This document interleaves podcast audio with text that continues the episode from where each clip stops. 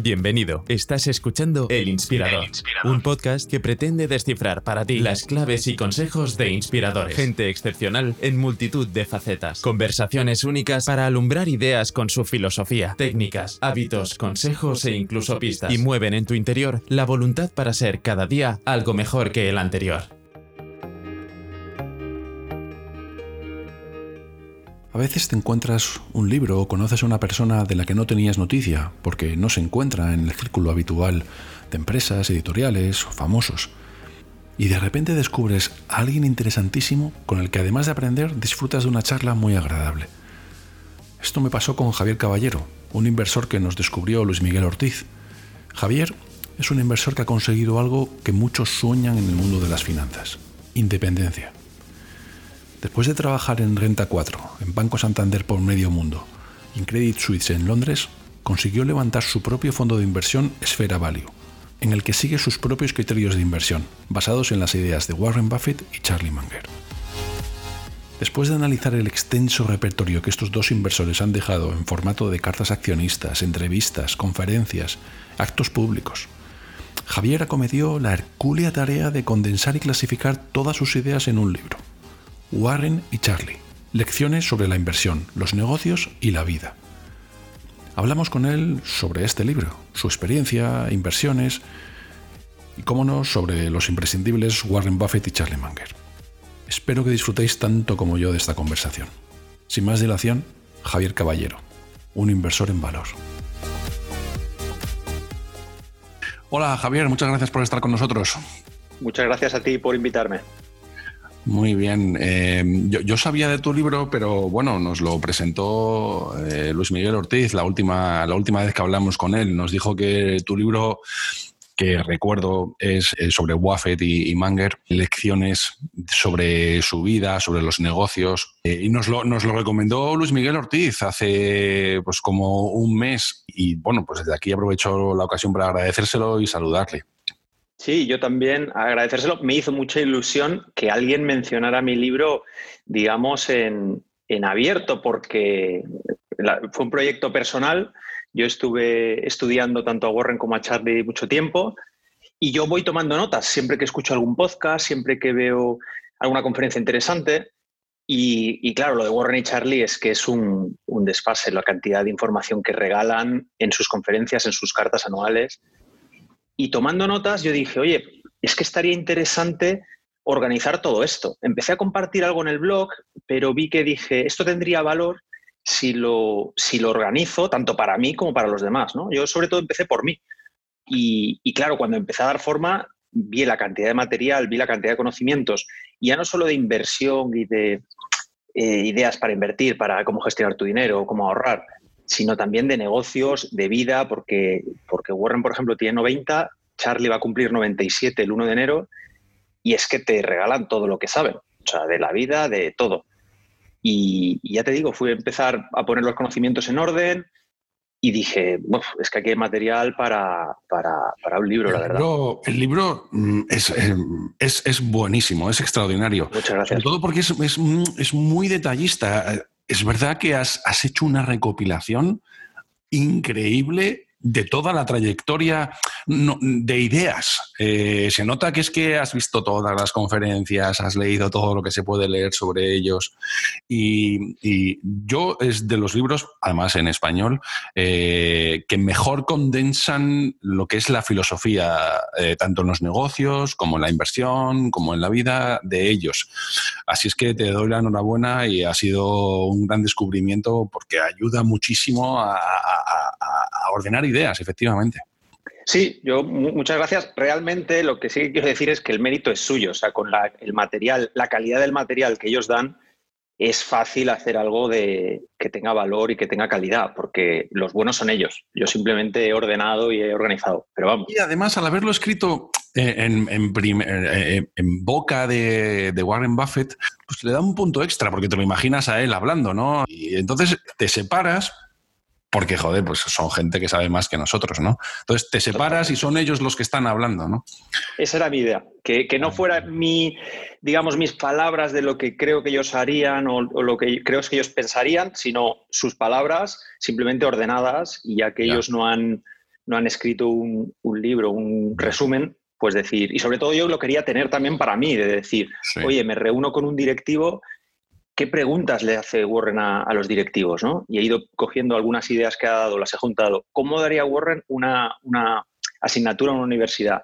Y Charlie también van dando pinceladas y lo he unido. ¿Cómo enfoca eh, la tasa de descuento para invertir si nos metemos en algo más técnico? Sí. Pues, ¿cómo lo piensan ellos? ¿no? Que, realmente ellos no hacen un descuento de flujos. Ellos, si no es obvio, lo descartan. Es, algo que dicen, a ver, ¿puedo proyectar un poco los beneficios de esta empresa en base a los últimos 20 años? Pues sí. ¿Sé dónde va a estar esta empresa en 20 o 30 años? Más o menos. ¿El precio que pago hoy por esos flujos futuros es razonable? pues compro y, ya está, tan sencillo como eso. O sea, al final lo que he visto eh, después de escucharles durante, durante muchas horas es aplicar sentido común, que, a veces es muy... totalmente. Parece muy tonto, pero, pero es lo que más funciona. Sí, totalmente. Háblanos un poco de ti, Javier. Eh, ¿Cómo llegaste al mundo de la inversión? Por lo que he leído de tu biografía del libro, eh, pues desde muy pequeño. Sí, yo la verdad que eh, toda mi familia está en la rama sanitaria, entonces yo estaba dudando entre medicina, pero siempre me había tirado mucho el tema de números, de ahorrar, de las empresas. Me interesaba por qué un restaurante estaba lleno y otro no. Eh, me interesaba por qué una empresa iba bien y por qué el vecino le iban bien los negocios. Como que siempre estaba en duda y hasta el último momento estuve entre economía, OADE y medicina. Y al final, pues, pues dije, mira, me voy a lo que me gusta, ¿no? Es lo que me apasiona y, veía amigos que han estudiado medicina y ahora son cirujanos y les va muy bien, por cierto. Y, les apasionaba otras cosas, ¿no? Les apasionaba cuando tenías una herida, déjame que te la veo, te la curo, te la tal, te la toco. Y, a mí eso pues, no, era lo mío. Mm. Entonces me fui hacia la, hacia la rama de, de ADE, empecé ADE, y durante los primeros años yo iba a una oficina de Renta 4 por las tardes cuando salía de la universidad. Y cada vez me gustaba más. Ahí había alguna, pues, pues realmente dos o tres personas mayores y el, y el director de la oficina. Y yo hablaba con ellos, les preguntaba, les molestaba con, con miles de preguntas. Y realmente yo estaba creo que en segundo de carrera y una vez el director me dijo, oye, ¿por qué, qué, estudias tú? ¿Qué vienes aquí todas las tardes? ¿Qué, ¿Qué, haces tú? Y yo, pues no, yo estoy estudiando ADE, pero vengo porque me gusta. Y, y, antes de ir al gimnasio, pues me paso un rato a ver la tarde y el cierre de los mercados, ¿no? Del IBEX que cerraba a las cinco y media y luego ya me iba al gimnasio. Y me dijo, oye, pues estoy buscando un becario, ¿por qué no empiezas? Y así empecé. Y me fue gustando, de ahí me ofrecieron quedarme, pero yo dije, quiero algo más. Era una oficina pequeña en Tarragona y, me dijo, bueno, pues, pues lo que te tienes que hacer es irte a Barcelona o a Madrid, una, una empresa internacional más grande, y coger otro tipo de experiencia, ¿no? Por lo que, por lo que yo le contaba que, quería. Me fui a Madrid, me fui a trabajar para el Santander, que la mejor parte del Santander fue que trabajaba en auditoría interna y entonces tuve la oportunidad de ver las diferentes unidades del grupo, ¿no? Pude viajar a Chile, a Brasil, a Londres y ver los diferentes países, las diferentes unidades de negocio, cómo funcionaban. Esa experiencia internacional fue muy buena, pero aún así en auditoría estás un poquito lejos del que toma las decisiones, ¿no?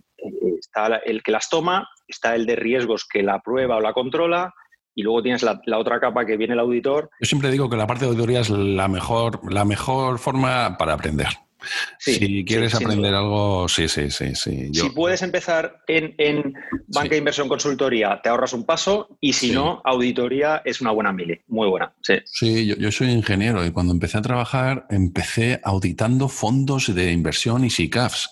Mira. Y pues que eso fue un máster. yo creo que es la mejor forma, mucho más que consultoría. Es una forma de, aprender porque es que lo que haces es contabilidad, contabilidad y... Mm repasar números y demás, ¿no? así es que no me extraña que fuera un buen aprendizaje, sí. sí. Sí, muy bueno. Y además que te, da la licencia para hacer todo tipo de preguntas y entender todos los detalles porque es, tu trabajo, digamos, ¿no? Así que... Te enseña mucha rigurosidad. Eh, a mí me parece fantástico como aprendizaje, me parece el mejor inicio. Sí. Y de ahí, pues quería estar un poquito más cerca, ¿no? Porque en auditoría, como que a veces ves, ya cuando llevas años, empiezas a ver ideas y dices, oye, ¿por qué no cambiáis esto? Pero te das cuenta de que tu labor no es esa. Tu labor es que, los procedimientos estén controlados, que los riesgos estén, estén bajo control, pero no eh, eh, mejorar, ¿no? Digamos. y, entonces por eso me fui a estudiar un, un máster. Me hice primero un máster dentro del Santander en ingeniería financiera para mejorar y tal, y también para hacer currículum, porque dije esto me va a servir para mi trabajo si sigo y para hacer puntos para que me cojan en un buen MBA, que era mi objetivo. Si no me cogen, oye, pues me quedo este, este conocimiento y me va a servir para mi carrera si sigo aquí. Entonces, me hice el máster trabajando en ingeniería financiera, que era sobre todo productos derivados, productos complejos y así. Y de ahí tuve la suerte de que me aceptaron en, en NYU, en Nueva York, y me fui a estudiar el MBA allí. Y esa otra experiencia que recomiendo a todo el mundo. O sea, tanto en lo profesional, que te da unas oportunidades espectaculares, pero en lo personal, si puedes, es una experiencia brutal. Yo se lo recomiendo a todo el mundo. Hay becas, con lo cual que la gente no tenga miedo. Es muy difícil entrar.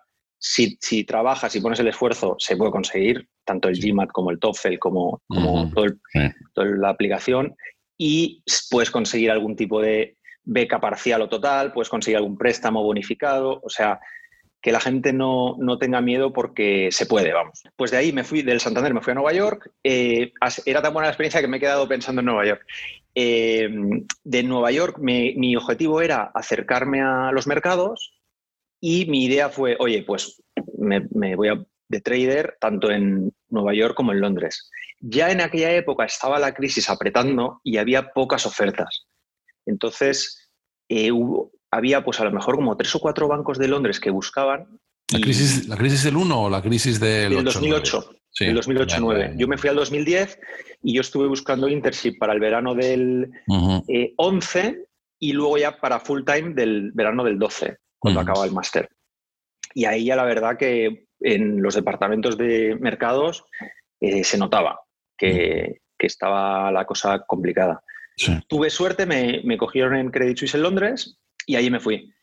Eh, me, hice el verano, me hicieron la oferta para incorporarme a la vuelta del máster y estuve un par de años, pero enseguida te das cuenta de que los bancos no es lo que eran. ¿no? Cuando yo le proponía ideas a mi jefe y me decía mi jefe, ostras, es, la idea es muy interesante, muy buena, pero espera, si sale bien podemos ganar tanto, ya. ¿Y cómo justificamos que hemos ganado tanto dinero si nosotros en teoría no estamos asumiendo riesgos ni posiciones propias?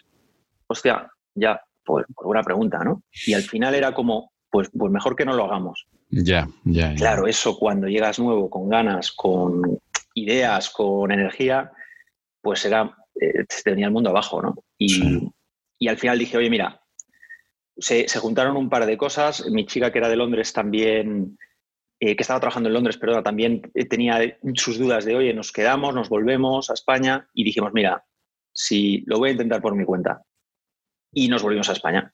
Y en España, pues hemos estado, yo estuve invirtiendo, estuvimos con varios proyectos, escribí un blog, luego estuve con el libro y ahora estoy dando clase en una universidad eh, de finanzas, por suerte aquí en Marbella, así que compagino tanto el fondo como, como algunas clases de finanzas en la universidad. Ya, ya, muy bien. Sí, porque la experiencia en Londres eh, sería formativa, pero no tenía nada que ver con los principios que promulgan Warren y, y, Manger, ¿no? De eh, hecho, Sí. 100%. O sea, de hecho, Totalmente. Sí, sí, sí. Es una versión al, trade, al, trading total, ¿no? Que, te diré que después de haber estado desde dentro, eh, la comparto bastante, ¿no? lo que los negocios de los bancos, yo siempre decía, sin decir muchos nombres, pero yo siempre decía, debería haber alguna manera de hacer un negocio bancario en el que el cliente salga beneficiado, ¿no? ¿Por qué les tenemos que vender productos que, que son malos? O sea, puedes cobrar una comisión, pero oye, que sea un producto de calidad, ¿no? Un fondo de inversión, pues oye, que sea un buen fondo de inversión, unas comisiones razonables, no, tienen por qué ser ultra bajas y ultra competitivas, pero bueno, que sea un producto bueno, ¿no? Puedes fichar a los mejores gestores de sí, España. es un mercado viciado desde el origen. Eh, con esa estructura de comisiones, eh, claro, es que es un mercado viciado desde el principio. Lo único que se, que se, que se prima es el volumen y la rotación de activos. Entonces, es el error que, que, dicen Warren y Charlie que la única excusa que no me vale es porque todos lo hacen y porque siempre se ha hecho así. Y creo que en la banca pasa eso, ¿no? Totalmente. Se nutren, se, ha hecho así. se nutren de la. Eh, en esto Luis Miguel lo, decía muy claro, ¿no? Se nutren de la ignorancia financiera que tiene pues, el, mundo en general, ¿no? Porque si no, no tiene sentido que tú voluntariamente de tus beneficios te das un 2-3%, ¿no? 100%. Claro, de ahí el éxito de la gestión pasiva, por supuesto, porque nada que sepas un mínimo, pues eh, es, que te, es que te jode pagar tus 2-3%, ¿no? Y cuando Totalmente. De, usar el interés compuesto, pues es que te lo fulmina absolutamente. Sí. Y, se benefician de esa ignorancia, ¿no? Yo ahí veo dos cosas, ¿no? Que, que, entiendo que sí, pero ese modelo tiene los días contados, es un modelo en el que tú no cuidas del cliente eh, tarde o temprano. Yo los veo como los dinosaurios, ven llegar el meteorito y, es que no reaccionan. Entonces, ahora pueden reinventarse, pero creo que es tarde. Y un modelo en el que no beneficias a tu cliente, no bajas los costes y no te reinventas, yo somos, somos muy reacios. De hecho, en el fondo, cuando vemos bancos, nos cuesta mucho. Tenemos JP Morgan porque Jamie Dimon es, es un bestia, ¿no? Es el mejor banquero del mundo. Pero es muy complicado y un banco español nos sería muy difícil. Yo los evito, sí, sí, yo los evito. Los conozco desde dentro, mi familia ha trabajado en banca toda la vida y, yo los evito, ¿no? Y más, y más ahora.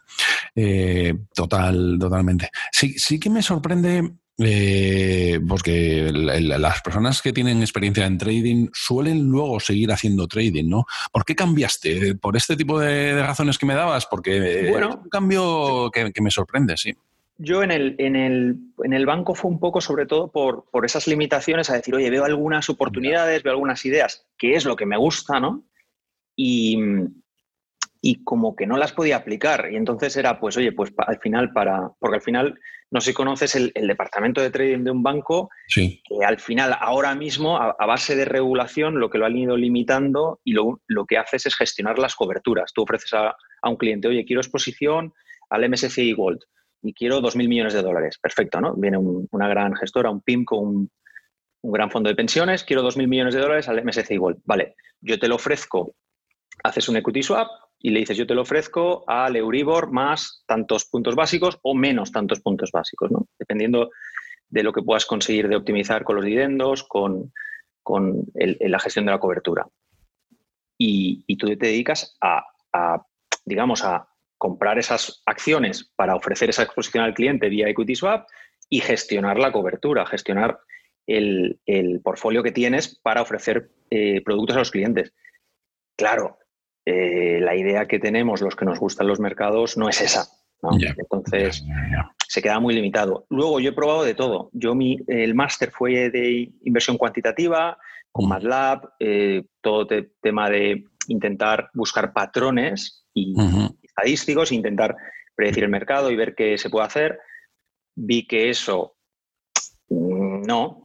Eh, si eres uno de estos hedge funds, Renaissance Technologies, por ejemplo, de Jim Simmons, que, yo lo he seguido mucho, pues estamos hablando de gente que contrata los mejores doctorados de MIT, eh, tíos que van eh, para la NASA o para trabajar con Elon Musk y los ponen a hacer, eh, a buscar patrones estadísticos. Entonces, claro, competir con eso y gente que contrata un almacén en Nueva Jersey para estar un poquito más cerca de, la base de datos del, del, New York Stock Exchange y lo conectan no a través de un cable, sino a través de un láser para que la orden llegue un poquito antes de tiempo que la tuya, pues con eso no se puede competir, básicamente. Entonces, he probado el trading de todo tipo, corto plazo, largo plazo, he probado de todo y vi que el value era lo que más sentido tenía. Aparte que el, mi track record, yo, miraba mucho mis números y yo decía, el esfuerzo que yo le pongo, el sufrimiento que me cuesta, el dolor de cabeza, con esta rentabilidad, pues para eso mm, invierto en un fondo pasivo o un fondo de bolsa y me va a dar parecido, sin ningún tipo de dolor de cabeza, porque yo le gestionaba el dinero a mi madre y se lo llevaba en dos o tres fondos. Lo movía una o dos veces al año y digo, pero si es que mi madre hay muchos años me está ganando. Y le dedico diez minutos, tres días al año. Totalmente. Y, llegó, llegó un punto que dije, no tiene sentido. Y a la vez se cruzó Warren, para mes, eh, se cruzó un, mi socio que me decía, oye, qué bien me está yendo, tal. Y fue como que se me encendió la bombilla, menos mal, y, empecé. Y tuve unos años muy buenos y de ahí empezamos el fondo. Y justamente con el fondo, pues nos ha pasado de todo. Pero, pero bueno, fue el peor. Empezamos el fondo, ese trimestre, el diciembre fue el peor trimestre de no sé qué. Eh, luego hemos tenido el coronavirus, o sea que ha sido, ha sido un inicio muy duro. Sí, sí, sí, sí. Bueno, ya sabes que hay que pensar siempre en largo plazo. Hablando ya de, estos dos tipos, ¿no? Eh, eh, varias cosas. Primero, ¿cuál, de los dos te gusta más? Uf, es que es difícil elegir, porque mira, eh, para mí, Charlie tiene unos puntos de brillantez y que te dicen una frase, lo que te podría decir alguien en dos horas de conferencia, que eso es Mm, espectacular. Pero por otro lado, Warren, la candidez que tiene en compartir las ideas, en explicarlo más, en dártelo más masticadito. Él siempre dice que escribe sus cartas como si las eh, escribiera para su tía Katie, que era una que siempre confió, una tía suya mayor que siempre confió en él, que por cierto eh, compró su casa creo que por 6, 8 mil dólares, eh, vivió hasta los 97 años y siempre le escribía a Warren y le decía, oye Warren, había invertido en Berkshire, y siempre le decía, Warren, mira que estoy preocupada, que no sé si me voy a quedar sin dinero, ¿no? Y como había invertido en Verse, pues tenía varios cientos de millones de dólares. Y Warren le decía, oye, tía Katie, lo entiendo, eh, pero necesitarías vivir hasta los 987 años para quedarte sin dinero. Y decía, ay, gracias, Warren, perdona que te moleste, ¿no? Y a los cuatro meses, pues otra carta igual. Pues él dice que siempre escribe sus cartas para, para su tía Katie, ¿no? Entonces, la candidez con la que lo explica y la sencillez, que yo creo que eso es a lo mejor lo que mucha gente le echa para atrás, que son ideas tan sencillas que dices, ya lo sé. O sea, eh, qué obvio. Pero, pero es que ahí está el truco. Es que no es más. La operación que hizo Warren cuando estaba Apple, si no recuerdo mal, en 90 100 dólares, que compró, creo recordar, 30 mil millones de dólares, que fue la compra en bolsa más grande de la historia, eh, metiendo un porcentaje de su patrimonio invertible espectacular y triplicando, o ahora creo que está multiplicando por cinco, pues la gente le da poca relevancia, pero es que haces un movimiento y él habla de esperar a las bolas fáciles, ¿no? Lo de para ser buen bateador, pues espera tus bolas. Pues él creo que esperó su bola, bateó y hizo la rentabilidad del trienio. De... Entonces, mm, es que te lo está diciendo, que no hace falta más. Sí, sí, sí, sí. A mí, partiendo de que me parece un tipo brillante, Warren Buffett, que probablemente tuviera un track record buenísimo, porque está claro que es un buen inversor, ¿no? Yo sí creo que le cambió la vida cuando conoció a, a, Manger, ¿no? Sí que creo que le enfocó, le, le, hizo enfocarse mucho en lo que tenía sentido y lógica, ¿no? Eh, cambiaron la estrategia de las colillas, cambiaron hacia negocios de mucho más eh, valor. Yo creo que sí que le cambió la vida. Yo creo que el mejor inversor de los dos eh, y el más brillante en cuanto a ideas, claridad, es, es, Charlie Munger, sí. Puede ser. Puede ser. De hecho, de, creo que 100%, creo que Munger fue el que le llevó hacia la calidad, fue hacia el largo plazo, no tener que rotar tanto la cartera pero también valoro mucho el mérito de, Buffett, que venía de una década, mm, creo que promediando más de un 50% anualizado, con las colillas, que es una estrategia bastante sencilla, porque analizas números y da o no da, con lo cual eh, lo estaba haciendo súper bien. Y evolucionar cuando te está yendo tan bien con una estrategia, también tiene su mérito, ¿eh? y estar abierto a esas nuevas ideas, que ellos lo dicen mucho, ¿no? tienes que eh, aprender constantemente, cuestionar tus viejas ideas, tienes que ser tú mismo el que rompa las viejas ideas, porque si no, estás perdido. Eh, pues creo que ellos lo hacen y lo demuestran, y creo que no es fácil. Ya. Sí, no, no, no, no, no, no es fácil. hablan siempre de cambiar, hablan siempre, y bueno, es algo que es lógico, y hablan siempre de aprender. No nos olvidemos yo siempre miro en perspectiva, ¿no? Es que estos tíos cuando yo tenía 10 años ya eran viejos. o sea, es que son, son gente de 90 años que te dicen que están aprendiendo todo el día, que no pasa nada por cambiar. Eh, la posición que tomaron en Apple iba en contra de su criterio, porque se salía en su momento de su zona de confort, ¿no? Entonces, son gente que, ves que, con esa edad están dispuestos a cambiar, ¿no? ¿Cuál decía Charlie, sí. Ah, perdona, no, no, no, por supuesto, Javier. de Apple que le decía Charlie a Warren, o, te con tu posición de Apple, o te has vuelto loco o sigues aprendiendo, ¿no? Con cerca de 90. Efectivamente. Y, con lo que tú decías de que ya eran viejos, totalmente. O sea, yo veo, he visto conferencias de los años 80, tal, de hace 30 años, y ya les decían, ¿quién es vuestro sucesor? Y claro, te ríes cuando lo ves ahora, pero en aquel momento, claro, con 60 y pico años, dices, pues tiene lógica que la gente le pregunte, oye, nos va muy bien, tenemos nuestro patrimonio aquí, ¿quién nos va, quién nos va a relevar? Y yo me sonreía porque decía, madre mía, 30 años después le siguen haciendo las mismas preguntas y siguen al pie del cañón Totalmente. Ya en tu libro, en tu libro además mencionas a que ellos, ellos hablan del inversor Al Gordon, ¿no? Que murió a los 107 y trabajó hasta los 104.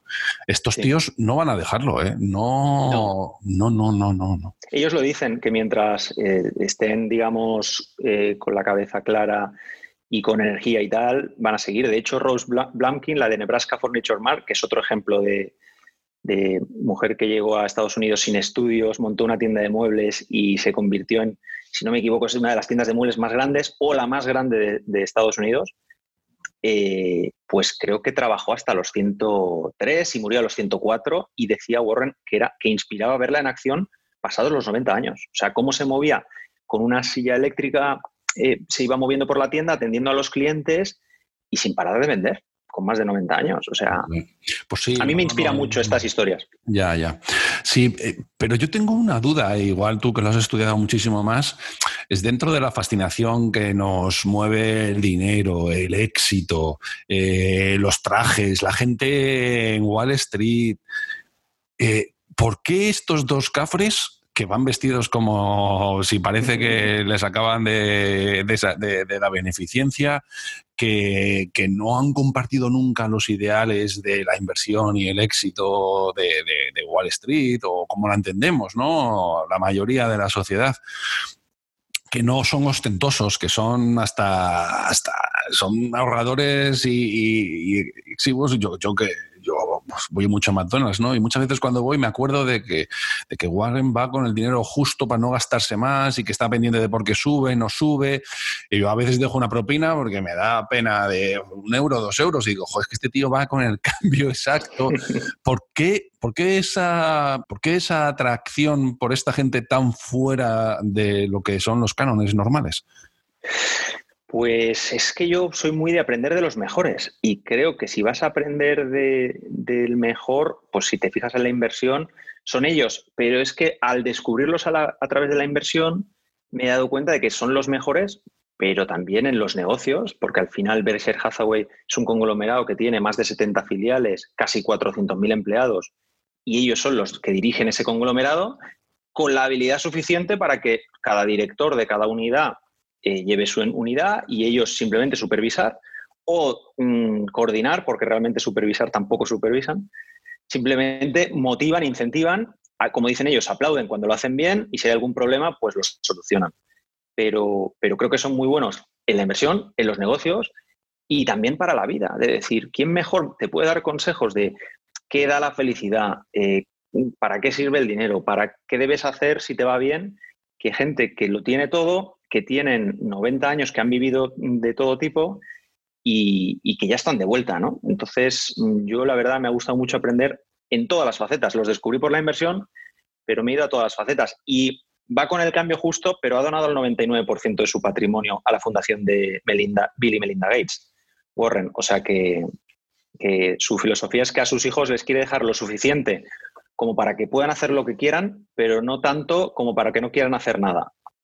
Así que ha donado, va a donar todo su dinero. De hecho, eh, muchos dicen que Elon Musk ha adelantado a Warren en la lista de los más ricos, que Bezos, tal, pero creo que Warren, de memoria, eh, los, números los miré hace unos, unas semanas, pues creo que Warren tiene un patrimonio de 80 mil millones de dólares, pero lo que no cuenta la gente es que en los últimos años ya está donando su patrimonio, está donando sus acciones de Berkshire.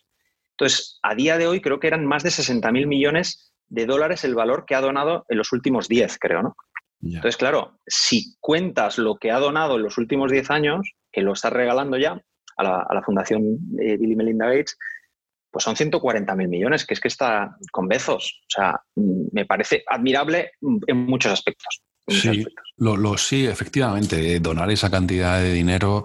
Y, pero es que yo, en el documental que se hizo sobre Buffett, que no, recuerdo ahora el nombre, puede ser eh, Understanding Buffett, de hace un par de años, en, los, links del, en los links del, del, capítulo, del, episodio lo pondré.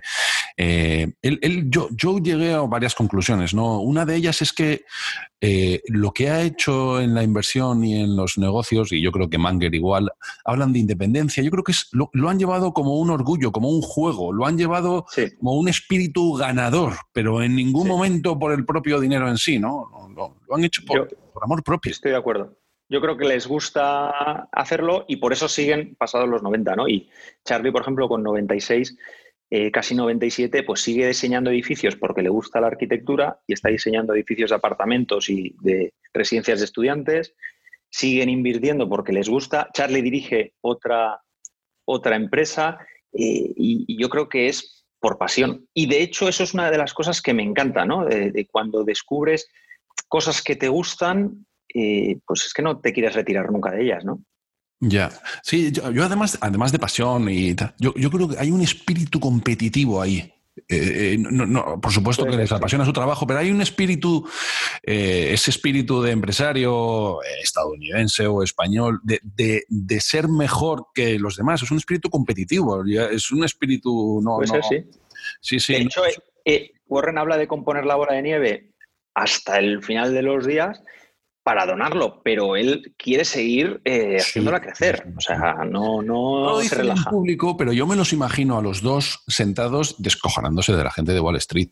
Poniendo, yo, yo, no, son muy elegantes en público. Bueno, alguna vez han soltado alguna perlita. ¿Alguna, alguna perlita les dedican, sí. sí, sí, pero, pero yo, me les, yo, yo, me les imagino haciendo chistes groseros sobre ellos, yo me les imagino descojonándose de ellos.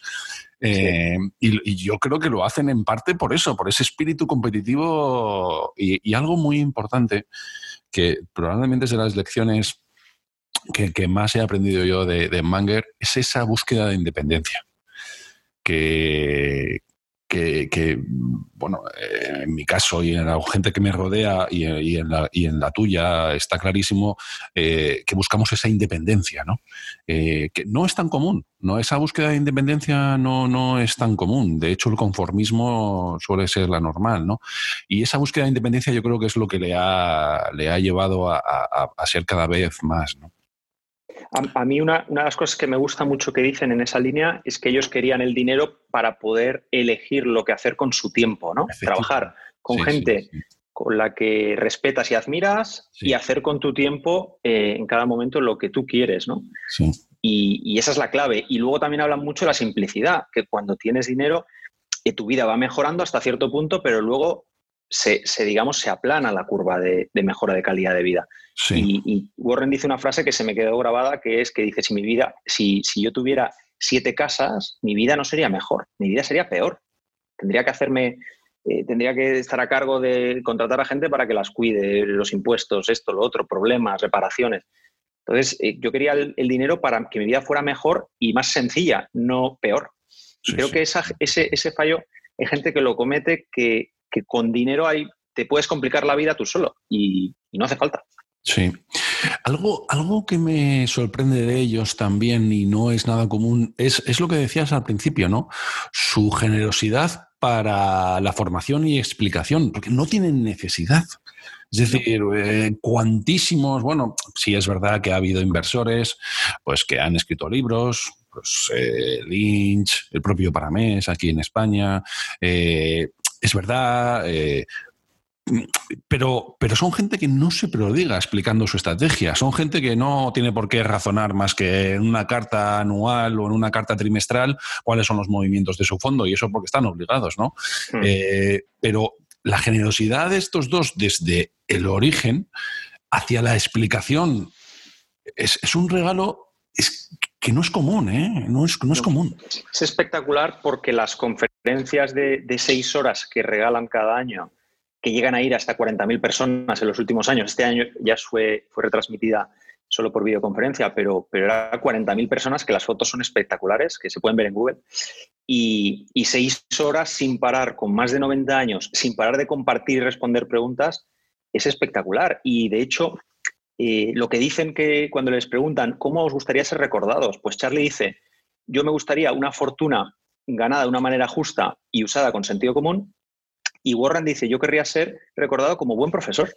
Eh, de hecho, Warren aprendió de Ben Graham, tanto por su libro El inversor inteligente, que menciona mucho, y Security Analysis, como cuando descubrió que estaba en Columbia, Warren aplicó a Harvard, eh, Harvard Business School, no le admitieron, y ahí fue cuando le rechazaron de Harvard, cuando investigando vio que Ben Graham, que era su gran referente, seguía dando clases en Columbia, que de ahí sale el MBA especialidad en Value, Investing que todavía tiene Columbia. Y entonces Warren decía, si yo pensaba que estaba muerto. Y cuando lo vio dando clase, le escribió una carta. De hecho, creo que en la carta le dice, te he leído, eras mi referente, pensaba que estabas muerto y cuando me he dado cuenta que estabas vivo y dando clase, pues, pues quiero venir a estudiar contigo. Warren se fue a estudiar a Columbia con él, hizo los dos años del máster, en aquel momento no era MBA, creo que era máster en finanzas. Eh, de ahí sale como primero de la clase y demás, se, le, está escribiendo a Ben Graham durante, pues no sé si un par de años, escribiéndole cartas, pidiéndole trabajo y Graham diciéndole, ni gratis me saldría esa cuenta. Si vinieras a trabajar gratis para mí serías demasiado caro. Hasta que un día Graham le dice, mira, cuando la próxima vez eh, que pases por Nueva York, me visitas en la oficina. Y creo que Warren dice, a las 11 horas eh, estaba en Nueva York. Cogió un autobús y a las 11 horas estaba en Nueva York o algo así. Total, que trabaja para Graham y luego da clases de, en Columbia el propio Warren. Y de ahí el linaje de Ben Graham, luego Warren Buffett, y de ahí ha ido pasando de mano en mano ese programa de Value Investing de Columbia, que digamos que es el, referente. Y Warren yo creo que, que tiene esa, esas ganas de devolver lo que ha aprendido de otros y ser recordado como buen profesor. Pues sin duda lo son, porque es, increíble la, cantidad de conferencias, de opiniones eh, que hay, ¿no? Eh, y, es que son una joya, más que muchos másters o, demás, ¿no?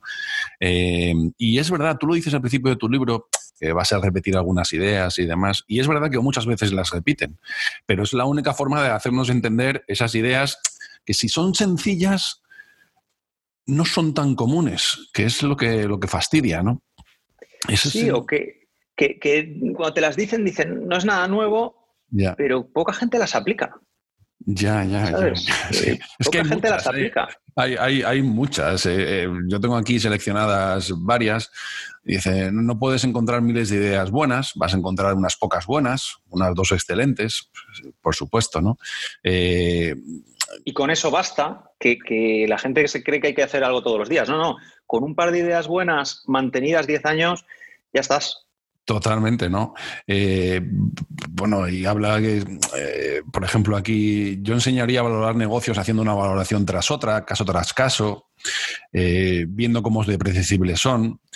entonces es que son, son cosas que te las tienen que decir una y otra vez, ¿no?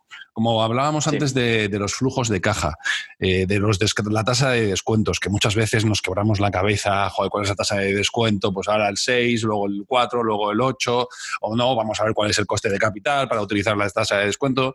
Dice, no, nosotros utilizamos un 10. Sí. ya está. Ya está. ¿Qué? Pues mira, pues que hemos llegado a la conclusión, además de que es bastante fácil descontar en términos de 10, es que nos parece que es lo, lo que tiene más sentido. Y es verdad, ¿no? Eh, claro. Es verdad. Dicen, dicen, en lugar de ajustar al 12 si los flujos de caja son menos predecibles, pues no, si los flujos de cajas no los podemos predecir, descartamos la idea. Y si ahora al 10 no hay oportunidades, pues esperamos porque, porque en el futuro las habrá. Y cosas tan, tan incluso más sencillas que eso, lo de comprar cuando baja. Que, la gente no, dice, los tomates bajan en el supermercado y, los compro. Pero cuando bajan las acciones digo, uy, algo tendrán de malo. Y no, es esperar a batear. Claro, yo tengo una consulta ahí, tú, tú, que has estudiado también a ellos y que sabes tanto de inversión, Javier. Eh, son ideas sencillas, está claro. ¿Vale? Son ideas lógicas, ¿vale? Está, está claro. Eh, pero sin embargo, no son ni muy comunes ni, eh, ni las aplicamos. Yo también invierto, ¿no? Eh, y yo me pregunto por qué, ¿no? Y es, hay, hay muchas razones, ¿no? Pero es que me parece que pensar en el largo plazo, que es la única forma y la única fórmula que, al final da, sentido, es que es muy difícil. Creo, sí, creo que, hay varias cosas, ¿no? Una, que lo, dicen ellos, el ser humano no, no, está, tiene tendencia a complicar lo sencillo, ¿no? Eh, lo de que sea poner un dinero todos los meses y olvidarte, o esperar a que tus mejores acciones que las conoces bien, sea Amazon, sea Apple, Facebook, la que quieras, se ponga a tiro y ahí comprar, creo que la gente le gusta hacer algo más, ¿no? Y, luego vendo y voy a la siguiente y entonces cambio. Por un lado, eso. Por otro lado, creo que pensar de forma largo plazo o de fórmula de interés compuesto que no es lineal, pues nos cuesta mucho. Es un poco aburrido a lo mejor hacerse rico despacio, ¿no? Y la gente quiere hacerse rico en tres días. Si tú pones un curso para, hacerte rico en un fin de semana, lo llenas. Como digas, te voy a hacer rico en 20 años, yo se lo explico a mis alumnos, ¿no? Oye, eh, eh, les hago ejercicios de interés compuesto reales y les digo, bueno, pues como a los de, a los de segundo, ¿no? A los ya de último curso no, pero a los de segundo sí que les hago ejercicios básicos de interés compuesto y juegos, ¿no? De, oye, ¿qué prefieres? una moneda que se dobla cada día durante un mes o que te pague 100.000 euros todos los días. Y es un céntimo y se dobla cada día y les hago ejercicios de interés compuesto para que vean la fortaleza y la potencia del interés compuesto y que pensar a largo plazo o poner 200 euros todos los meses a 20 años, pues haces un patrimonio, pues mejor que, te, mejor que no tenerlo. Sí. Entonces, sí, pero por alguna razón es difícil, ¿no? Eh, ¿Sí? y, yo lo llevo eh, porque, por ejemplo, Warren Buffett siempre habla de las reglas, ¿no? La primera no pierdas dinero, la segunda no la olvides, ¿no? Eh, y por eso me parecen tan maravillosos los stop loss. Pero luego te encuentras que para ellos es un demonio el stop loss, ¿no? Eh, entonces, joder, es que no, no, no, sabes, sin ser experto y sin dedicarte a ello todo el día, con qué quedarte, ¿no? entonces es, es, es, es complicado, no, no es tan fácil como lo pintan. No, ellos dicen, es sencillo, no fácil porque cuando bajan las acciones, que es cuando hay que comprar más, el ser humano está programado para lo contrario. Cuando hay peligro, lo que quieres es correr. Y cuando todo el mundo está corriendo, porque en el pasado era un león el que atacaba, si ahora todo el mundo corre de las, y se sale de las acciones y ves en las noticias pánico, eh, todo negativo y todo riesgos y todo problemas, tu instinto lo que te dice es sal huyendo. Por eso hemos sobrevivido miles de años o millones de años. Eh, ellos lo que dicen es que te lo tienes que plantear como el que compra un campo. Si tú compras un campo, vas a ver qué cantidad de maíz vas a producir o de olivos o de olivas, de aceitunas, qué coste tendrás que, por plantarlas, por pagar a los trabajadores que lo trabajen, eh, los impuestos por, venderlas y esa plusvalía. Y de esa producción neta, ese beneficio neto anual, dirás, oye, pues si gano 10.000, eh, pues si es un 10% eh, una rentabilidad razonable para poner mi dinero ahí, pues pagaré 100.000 por ese campo. Si se vende a 200.000, sigo buscando. Si se vende a 90.000, compro. Y una vez compro, si el campo del vecino se vende por 70.000 en vez de por los 90.000 que lo he comprado yo, yo no le pongo un stop loss y vendo mi campo. Si tengo dinero, compro más campo y si no, agacho la cabeza y sigo sembrando. Porque mi 10% está. Sí, sí, sí, ya te entiendo. Que lo de, perder dinero es a la hora de, valorar el precio, ¿no? No tanto con recuperar o mantener los beneficios obtenidos hasta ese momento ficticios de valoración de bolsa. Ya te entiendo, ya te entiendo. Ellos, ellos lo que dicen es sigue el negocio, no la acción. Si el negocio va a más, el precio hará lo que quiera, porque para eso tenemos a Mr. Market, ¿no? Los tres principios que dicen ellos, que, que, el de Mr. Market que todos hemos escuchado, que te viene, te ofrece precios y un día está eufórico y te ofrece precios muy altos y otro día está eh, depresivo y te ofrece precios muy bajos. Ese es Mr. Market con el precio, por eso tenemos oportunidades para comprar barato, pero nuestro foco tiene que ser la evolución del negocio. Si Facebook cada vez va a más, los beneficios, las ventas, los usuarios, Amazon, Apple, la que sea, pues si baja en bolsa, a, nosotros mm, quizás es una oportunidad para comprar, pero no, el mercado, digamos, que te ofrece. ¿qué momento más complicado, ¿Qué momento más complicado este? Sí. ¿Hay, hay, hay, ¿Hay acciones, hay negocios infravalorados en este momento, Javier? Con la sobrevaloración que hay, que nosotros, estoy invertido. ¿eh? nosotros, vemos eh, que los de altísima calidad puedes algunos estar eh, a precio, otros están caros. Hay empresas que nosotros las vemos caras porque son cuando las empresas están de moda normalmente y todo el mundo sabe que son buenas y que se benefician de, de los confinamientos y demás, tipo Amazon, ¿no? Sí. Pues normalmente no están baratas cuando está algo de moda y todo el mundo lo está comprando. Normalmente es cuando... Márgenes de seguridad ahora me cuesta trabajo, no me Exactamente, ¿no? Podemos hablar, muy bien dicho, me gusta más hablar de margen de seguridad. Pues ahora hay menos o, ninguno, ¿no? Eh, ¿Cuándo compró Warren Apple? Pues cuando había rumores de que ya eh, Apple había perdido su, su, digamos, imagen, de que ya no tenía tanto tirón, de que por lo que sea ya no vendía teléfonos, que realmente era pues se, ve el ciclo, ¿no? Cuando saca un nuevo teléfono, Apple repunta las ventas, cuando saca el iPhone S, que es el de mitad de ciclo, pues la gente está menos interesada en los productos nuevos. Luego, aparte, ha sacado los AirPods, la tarjeta y otros productos que están, que están ayudando a tirar, pero, pero en, un momento en el que los, si lees los artículos, los artículos eran muy pesimistas sobre Apple. Ya se creía que ya no. Y lo mismo en Coca-Cola. Eh, cuando compró las inversiones fuertes en Coca-Cola, fue cuando el crecimiento de Coca-Cola en las portadas de, las revistas de la época era que ya no podía crecer más. Estamos hablando de los años 80.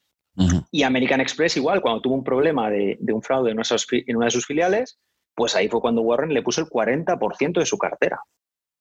Cuando había, tuvo un fraude y la empresa perdió muchísimo dinero por, un, por el escándalo del aceite para ensaladas. Eh, y, y, American Express perdió mucho dinero con esos préstamos y ahí Warren puso el 40% de la partnership. Entonces, eh, los buenos momentos, cuando Warren batea, si queremos copiar los mejores, pues cuando las noticias son malas y, y solo hay problemas y riesgos. Ya, ya, ya, ya. Sí, está claro. Y ahora es verdad que, que, hay oportunidades, eh, algunas con márgenes de seguridad, y no digamos ya en las acciones afectadas por el coronavirus, ¿no? Eh, yo creo que sí. Eh, lo que pasa que, ¿sabes lo que me angustia un poco a mí de estos dos cabrones, por llamarlo de alguna forma? Mm. Es que hablan, no, cuando tienes poco dinero es fácil generar rentabilidades del 50%. Y digo, joder, la madre que les parió. Es verdad el tamaño y tal, pero joder, pues no es tan fácil, machote.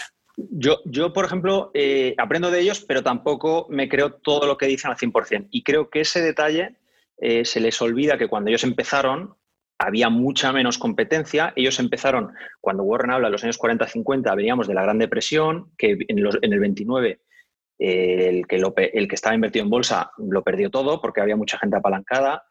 Eh, una crisis muy dura y entonces nadie invertía en bolsa. Entonces la competencia que tenías para invertir yo creo que era menor y ellos lo comentan y creo que ese 50% anualizado que dicen que podrían hacer ahora, pues Warren hizo una década al 50% con colillas. ahora colillas, pues a lo mejor en Japón o en Corea puede haber algo, pero complicado. Y creo que ese 50 que dicen, no creo que lo hicieran mal, pero que no sería tan sencillo. Ese 50% famoso con un millón de euros, creo que no les sería tan fácil. Ah, no, no es que me angustie, ¿no? Pero digo, joder, pues si es tan fácil, bueno, es verdad que yo no me dedico a ello, ¿no? Pero, joder, si, pues, si es tan fácil, pues, pues no, yo no lo hago, ¿sabes? Eh, mm, y veo pocos que lo hagan. Ya, ya, ya. ¿Colillas, ¿Colillas como ejemplo podría ser Avengo ahora mismo o no? Bueno, ellos de las colillas lo que hablan es, eh, la fórmula que te da Graham en Security Analysis es activo corriente, miras el activo corriente neto, activo corriente menos pasivo corriente, le restas el total de pasivos y ese es el valor de liquidación. Esa es una medida, ¿no? Valor de liquidación de la empresa. Entonces ellos dicen, ninguna empresa debe cotizar por debajo del valor de liquidación. Y esa activo corriente neto menos total pasivos es una buena aproximación del valor de liquidación. Y en Security Analysis te da ejemplos ¿no? de si lo valoras los inventarios al 50, eh, cada activo le aplicas un descuento, le quitas el total de pasivos y, te da una aproximación buena del valor de liquidación por el que se podría liquidar la empresa. Y luego te da otra medida todavía más eh, exigente que es el efectivo neto, ¿no? Te, te, dice, coges el efectivo en caja y las acciones, las marketable securities, y le restas el total pasivos. Y eso te da 100. Si la acción cotiza a 90 o a 80, es una posible colilla. Eh, eh, ¿Qué, pasa? Normalmente esas empresas están perdiendo muchísimo dinero, esos activos se están depreciando muy rápido, pero él te dice compras una cesta y sobre todo empresas que estén eh, perdiendo no tanto dinero, que los activos no estén perdiendo tanto valor o empresas que estén proactivamente vendiendo los peores activos para recomprar acciones y demás.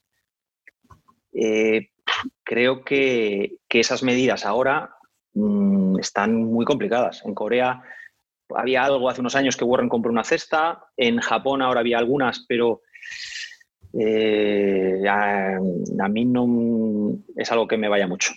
No, a mí tampoco. No, no, pero yo es por entender bien el concepto. No, no. Yo, yo creo que ese tipo de, empresas siempre las hay. ¿eh? No, no, es que hayan desaparecido ahora. Eh, yo, creo que sí, que sí. Lo que pasa es que tienes que ir a volumen y, ellos. Eh, ¿Compartes con ellos su, su, crítica a la diversificación? Pues la verdad que sí. yo es que le veo sentido. sí, nosotros, por ejemplo, en, eh, yo en mi cartera personal tenía 6, 8 posiciones, ahora en el fondo tenemos 25 más o menos y creemos que realmente no se pueden encontrar muchas ideas buenas y, nosotros las buscamos y no hay. Eh, luego también lo que, lo que siempre dicen, ¿no? Si tú eres socio de, los tres mejores negocios de tu, de tu, ciudad o de tu zona, pues eh, alguien pensaría que no estás diversificado. O si tú has invertido todo tu patrimonio en Apple y Amazon hace 10 años, alguien diría que eso tiene mucho riesgo. Es que creo que cuando viene una oportunidad buena, realmente hay que apostar por ella. Si no, invierte. Si no, o sea, si sabes lo que haces, sabes cuando la oportunidad es realmente buena. y ahí tienes que meter volumen. Si no, gestión pasiva y, estás diversificado y perfecto. o sea, me, me, gustan las dos opciones, pero lo que un, inversor eh, particular o profesional con una cartera de 100 empresas no tiene mucho sentido. Sí, yo, más, yo más me refería a, diversificar también por, producto, ¿no? Por, pues ya sabes, por ejemplo, esas, carteras tipo... Cartera permanente. Y demás, sí, efectivamente, ¿no? Eh, de una parte de renta fija, otra parte de commodities, tal. Y a mí, a mí no me gusta, porque tienes una parte que no te produce dinero, es verdad. Lo que pasa que también es una forma de protegerte, ¿no? Pero es verdad. Yo aquí eh, un poco lo mismo, ¿no? Si las oportunidades son buenas en commodities, pues, pues vas a cargar un poquito más en commodities. Y, también creo en la diversificación sin locura, ¿no? Cuando conviertes ya tu posición en directamente un largo en petróleo, pues no, pero tener un poco, un porcentaje más relevante de tu cartera cuando el petróleo eh, todo el mundo cree que va a desaparecer pasado mañana, pues creo que es el momento de invertir en petróleo cuando nadie lo quiere. Pues, pues sí. Pues, pues, sí, efectivamente, sí, sí. es duro y, sabiendo lo que a nadie nos gusta. Pero, pero sí. Y luego, eh, eh, pues, pues bueno, básicamente eso. Y en, cuanto a las carteras tipo 60-40 o cartera permanente, creo que tienen sentido porque te van a reducir mucho la volatilidad y eso es muy importante para los inversores, porque aunque todos sepamos que cuando baja compro más, cuando baja y caen cuchillos, eh, nos entran muchas ganas de vender y yo lo veo en gente que, tenemos algunos partícipes que han salido en el peor día. O sea, tuvimos eh, uno en concreto que, cogió el mínimo de marzo. o sea, eh, creo que es difícil hacer eso. y hemos hablado con él, le hemos explicado, le hemos dicho, pon menos de lo que pondrías. Que si vas a dormir incómodo, no pongas tanto dinero, quita dinero y tal. pero sobre todo, lo único que no puedes hacer es vender cuando baja. Totalmente. Porque eso te rompe eh, completamente el interés compuesto. Totalmente. Si confías en nosotros y crees que podemos hacer un trabajo tal, no te puedes poner nervioso, no te puede entrar miedo. Y, y, lo dice mucho Warren y Charlie, dicen, no te apalanques porque el banco te puede hacer vender en las bajadas, ni te pongas en una posición emocional por tus pesos de, de la cartera en la que tú mismo te puedas obligar a vender por miedo. Entonces, ahí creo que puede tener sentido una cartera permanente que te va a, digamos, suavizar eh, esas subidas y bajadas. Sí, te, relaja un poco, ¿no? Sí, te relaja un poco, pero es cuando sabes, cuando no sabes muy bien lo que haces, que es mi caso, ¿no? Efectivamente. Puede tener un poco de sentido. Y luego creo que la cartera permanente es muy interesante para, para gente ya que esté, que quiera retirarse, Creo que al tener una parte de, o sea, digamos, la cartera permanente suele ser eh, bonos, 25% eh, en bonos, 25% en efectivo, 25% en equity y el 25% siguiente era oro, ¿verdad? Bueno, sí, eh, varía, varía un poco, sí, en commodities, y sí, sí, una parte de oro, una parte de... Sí, esa, parte varía un poco, sí. no, no la sigo mucho, pero me parece que puede tener sentido porque yo que he estado sin, trabajar eh, varios años y sin ingresos, eh, creo que está bien porque vives de ese parte de efectivo y rebalanceas cada trimestre o cada año. Entonces, si, si, tu efectivo te lo has comido, pues a lo mejor tienes que vender un poquito de acciones, un poquito de bonos y tal.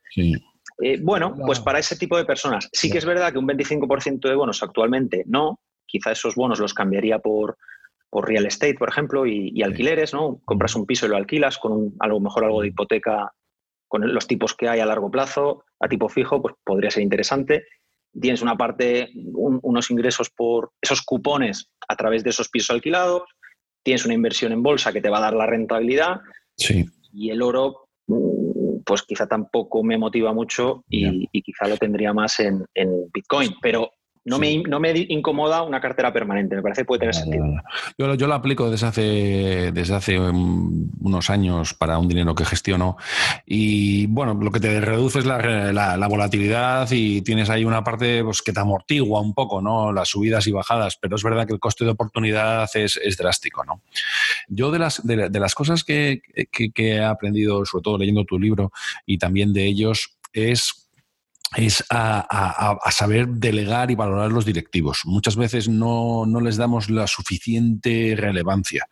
Es verdad, como dices en el libro, que un negocio malo, por muy bueno que sea el directivo, pues no va a salir, pero es un buen negocio en manos de un mal directivo puede fracasar estrepitosamente, ¿no? Y es verdad el énfasis que le dan a ellos, que le dan ellos a, mantener a unos directivos decentes, a, dejarles trabajar, a fiarse de ellos, a que estén involucrados. Eso es una de las cosas que más he aprendido de, ellos y, leyendo tu libro, ¿no? ¿Qué ha sido tú lo que más has aprendido de ellos? ¿Con qué te quedarías, Javier? Uf, qué pregunta. Wow. Pues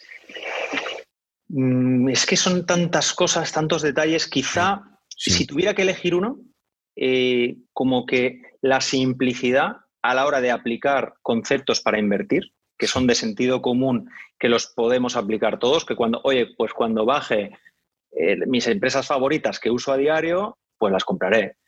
Pues eh, la simplicidad y la simplicidad que también la aplican para llevar Berkshire, ¿no? Berkshire es un, es un conglomerado gigante con, un valor en bolsa de más de 500 mil millones de dólares, 70 filiales, 400 mil empleados, y, lo llevan en los servicios centrales 25 personas.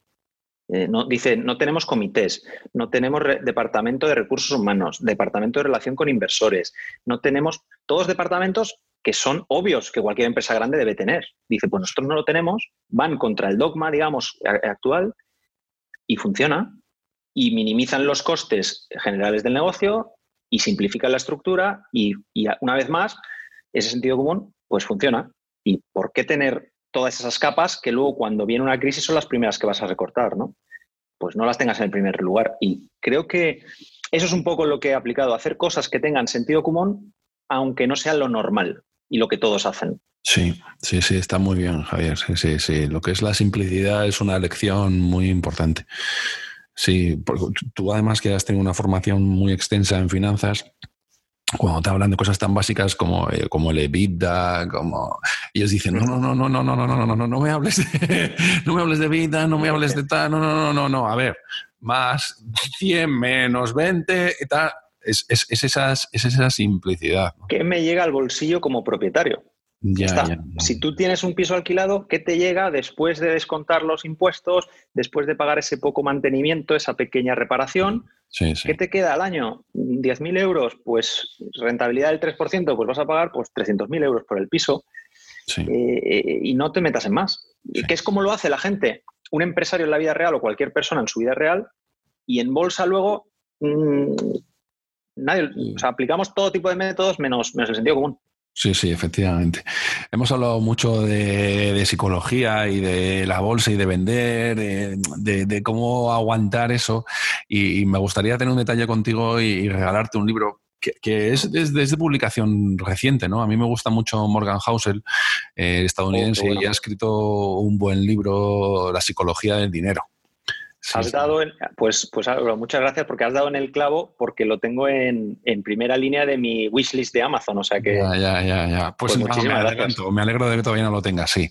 Yo, yo me lo leo y es, es buenísimo, es buenísimo y además te va a encantar porque, aparte de que es un apasionado de, Warren y de, y de Manger, eh, es que habla mucho de la simplicidad.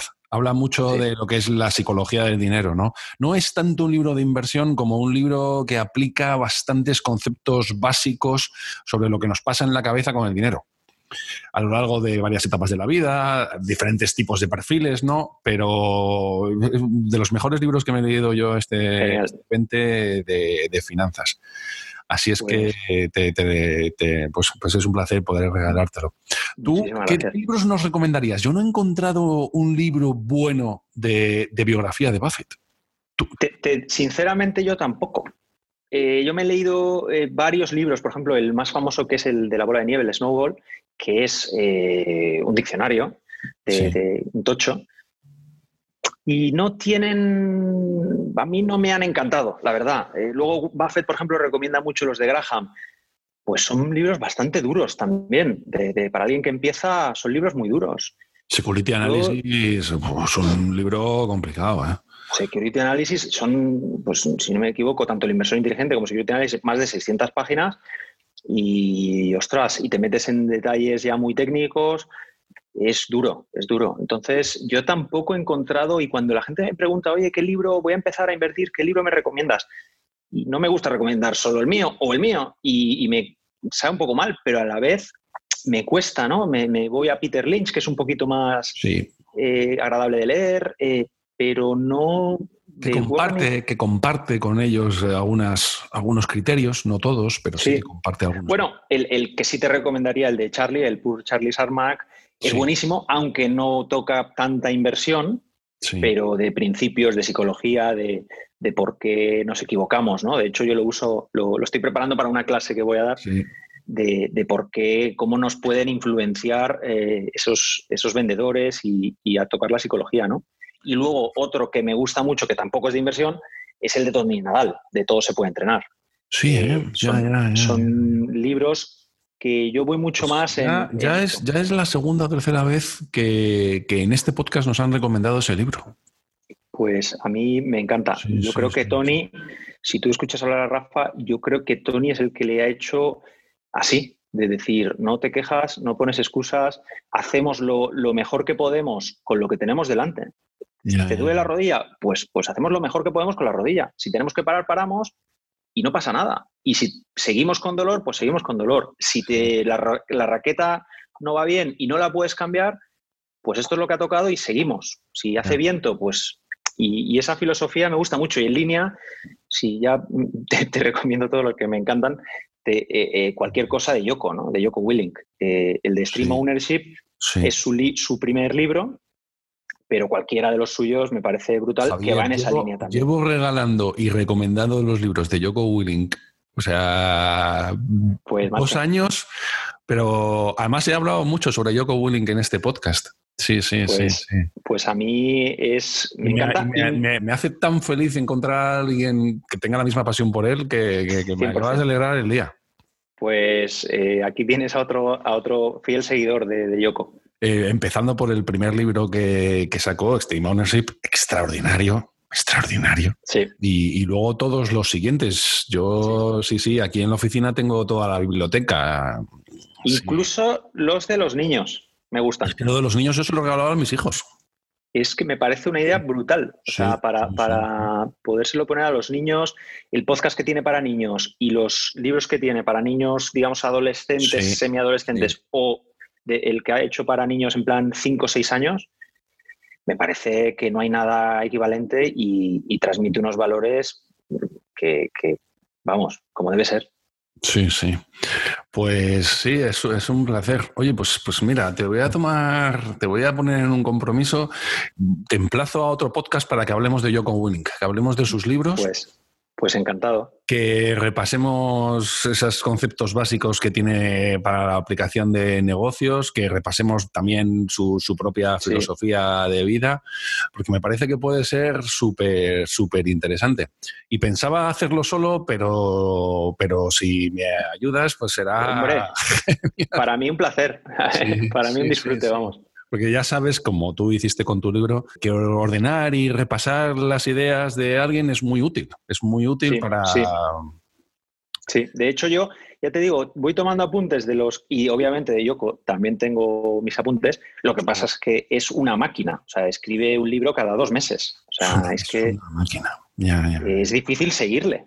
Eh, o sea, no, te, tengo un nuevo podcast, además tengo un nuevo libro de niños, pero es que estoy sacando una nueva marca de ropa y bebida y tal, y, es que es difícil seguir todos los proyectos que lleva a la vez. Te ayuda a enfocar y con mucha simplicidad, ¿no? También mucho de tu vida diaria, ¿no? Eh, a mí me, ha encantado la crudeza con la que lo retransmite. No, no, hablaremos, hablaremos, Javier. Sí, sí, sí. Y, me, vienen muchas ideas, pero me voy a callar sí, y así las reservamos para la próxima. ya, ya, ya, ya, perfecto, sí, sí, hablamos de él. Eh, de una invitación, a ver si nos quiere atender, no, no estoy seguro. Hay que intentarlo. pero, pero lo haré. Javier, ha sido un placer hablar contigo, hablar de tu libro. ¿Dónde, podemos encontrar más información sobre ti y tu fondo?